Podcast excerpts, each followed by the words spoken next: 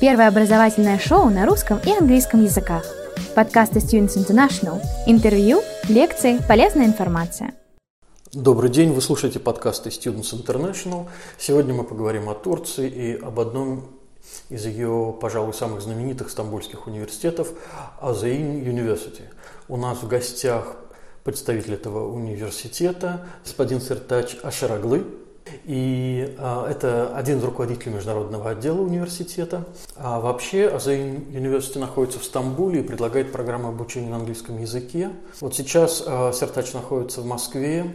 Он представляет свой вуз здесь на различных мероприятиях, и мы решили воспользоваться случаем, чтобы задать ему ряд вопросов, которые чаще всего задают абитуриенты и их родители. Но сейчас мы перейдем на английский язык. Uh, hello, Sertac. Всем привет. Всем привет. Uh, I have several questions. Um, I choose only several, but the most popular, uh, which usually uh, students and their parents ask us. So my first question is, why you have um, educational programs in English? Is it so popular to study in English and not in Turkish?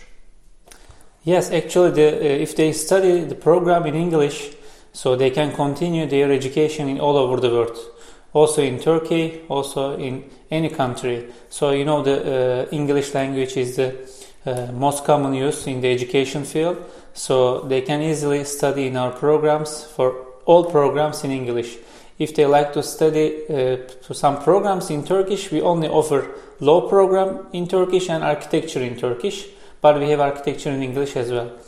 But in general, uh, to study in English is popular in Turkey. Yeah, correct. Yeah, I see. Uh, approximately how many universities are there in Istanbul and what makes you differ? In other words, what are your advantages if to compare with other universities? So there are more than 200 universities in Turkey and uh, more than 60 universities uh, located in Istanbul. So Özyeğin is uh, one of the top four universities, we can say tier one universities mm-hmm. in Turkey. So what makes us the difference is different is uh, our academic quality. So almost 80% of our academicians they got their PhD and master uh, diplomas from very respectful uh, universities uh, in Europe, in United States, Canada, and other countries. So our academicians must have international experience. And also, as a second option, uh, we have very unique programs, very focused programs, uh, 23 undergrad programs and all in English, uh, as I said, except two of them in Turkish. And uh, we are uh, research and the students experience university. So what I mean that the student experience is very important in our university. We focus on students' transformative education in the university.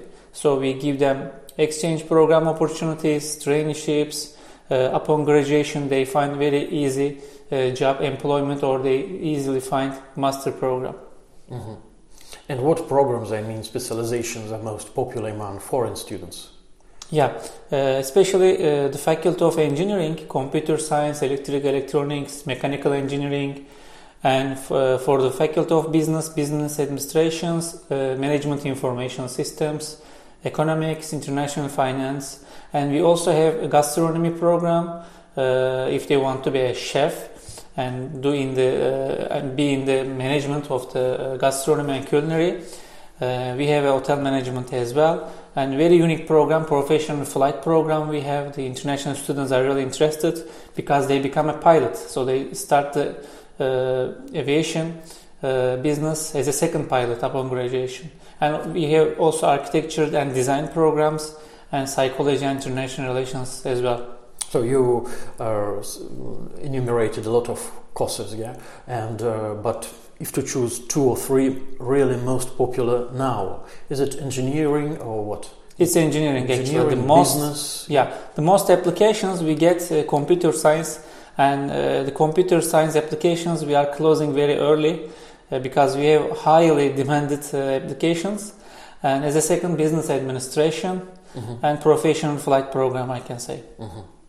Um, what about your campus? Do you have on-campus accommodation with dormitories for students? Yeah, we have a very beautiful campus uh, located in the Asian side of Istanbul, 30 minutes away from the city center, and including the all facilities, uh, dormitories for 2,300 students, international students are uh, are our priority to stay in the dorms. So you can guarantee that all international students will have dormitories. Yes, definitely, definitely. We have many options: triple rooms, double rooms, single rooms, and uh, living cost is very uh, affordable. So And students are uh, how much paying uh, for one year from September to June approximately one from one thousand dollar till three thousand dollar depending on which room, which dorm Mm. they are staying. So some dorms uh, rooms are uh, like a hotel comfort, like a one single room, but some double rooms as well. Uh, they have like s- uh, separate rooms for sleeping part, bedding part, and separate uh, toilet and uh, banyo, I can say. Yeah. And in the our green campus, this Turkey's first green LEED certificate campus, we reuse the uh, rainwater, we have the solar energy system, uh, and many technologies uh, in the campus. And we have very big sports center, including the semi-Olympic, semi-Olympic swimming pool, Mhm. basketball hall, uh, fitness center, indoor and outdoor uh, volleyball area, beach volleyball, rugby, football, and many other sports uh, availability, and also up to 20 different uh, magazine, uh, I can say, uh, grocery store, Mhm. uh, and uh, some uh, like a shopping uh, stores, some eating, and so forth. So you said that accommodation costs from one to three thousand dollars per year. It's Per year. very affordable, really. And what about other living costs? Uh, in other words, how much money parents should give their children to maintain themselves? Yeah, actually, we did very good research on that. Uh, so, if the students live in the European side and study in another university, Mhm. if the students live in the Asian side, study in another university, Yeah. if they uh, live in our dorms and study at Özyeğin. So, the cheapest, uh, I mean, the affordable, most affordable uh, case is the living in the Özyeğin University Mhm. because uh, when they live in our dorms, they don't pay extra bills. No bills for electricity, gas, Wi-Fi. uh, heating, Wi-Fi, so forth, and even sports center is free of charge for students, and they can see uh, very wide of the library in the campus. Uh, they, they can only pay for the uh, meals that cost three dollars uh, for one meal, uh, like lunch or dinner, and they can uh, eat from our main dining hall, and we have a they can eat in our main dining hall or in other dining hall in the dorms. So the approximately cost is like not more than four thousand and five hundred dollars, including uh, everything like a transportation, housing, everything uh, per year. I can say. Mhm. So this is very affordable number for students yes, really. and for parents, of course. Yeah. Uh, and what can you say about the mixture of nationalities? What is the percentage of Turkish and foreign students at your campus? Yeah, actually, we are uh, not very big populated uh, university. Uh, the faculty ratio is very low. Mhm. Uh, we have 8,000 students, 1,000 uh, in total, and 1,300 international ones. The percentage is almost uh, 15 to 16 percent. And uh, many coming, uh, we have like students, uh, 75 different countries, but mostly coming from Azerbaijan, Pakistan, central uh, CIS countries like Kazakhstan, Uzbekistan, and with the, with this year uh, opportunities uh, like we offer English programs, so Russian citizens also interested uh, studying uh, University. We have uh, 20 students uh, Mhm. from Russia, uh, and we have of, of course like uh, some dual citizenship from Europe uh, and North Africa and the Middle East as well. I see. And uh, what can you say about the possibilities of part-time job for students? Is it allowed in general? Actually, it's, it's not allowed in general, uh, but what we do is we try to uh, give them opportunity to work in the international office. But I read uh, in internet, maybe it's um, it's not correct that it's allowed, but uh, there should be a special um, um, Permit. per- per- permit. Yeah, Yeah. yeah, yeah. Yeah, it's, it's allowed on the rule, but uh, not not the country, not the companies are looking for it because they are looking for not the part-time, full-time uh, job opportunities. Upon graduation, they can easily find a job, no problem. But when they're uh, they're student, so it's not that easy to find a job. Mhm. But what we do is for international students, uh, try to give them the job opportunity Yeah. in our office, uh, so they uh, meet other international students, help us for the paperwork and everything, and then we try to give them uh, lunch and dinner uh, during the day. Like they work couple hours and they eat uh, lunch and din- dinner free of charge in our dining hall.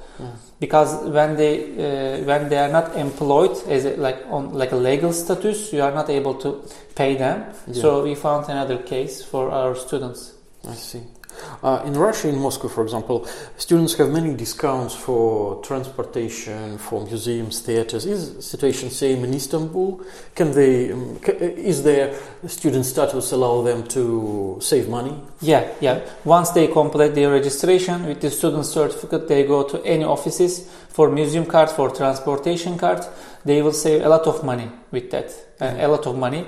So it's gonna be like uh, more than 50% discount and sometimes uh, 70, 80% discount in many places. Uh, so it's very good opportunity for them. So students study in English at uh, your university, but is it possible to study Turkish language being the student of Ozagin, uh, Özyeğin University? Yeah, of course. We have a School of Foreign Languages. They can uh, study uh, eight different languages.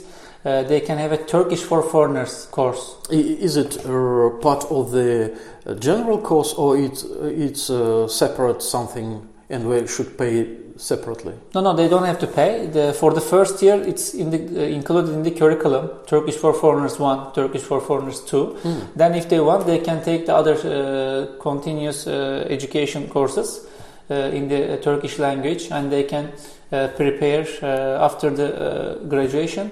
So to speak a little bit of Turkish will be advantage for them. How, how much time do you think it will take them to study uh, more or less good Turkish? Actually, it's not not uh, more than one, year. One year. We have some students coming uh, in September and speaking uh, right now in February, like within five months, and they all almost understand everything and they communicate with us from uh, many countries. If they focus on speaking, they have very good environment with that, of course. So in this case, I think uh, knowing uh, Turkish language uh, will be one more advantage for them if they will decide to stay in Turkey after their studies. Definitely, definitely. So they will be speaking in Russian, English, and Turkish. Those three languages at the same time is very good opportunity for the companies located in Turkey. Okay.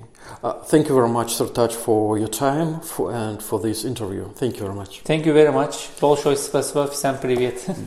Первое образовательное шоу на русском и английском языках. Подкасты Students International. Интервью, лекции, полезная информация.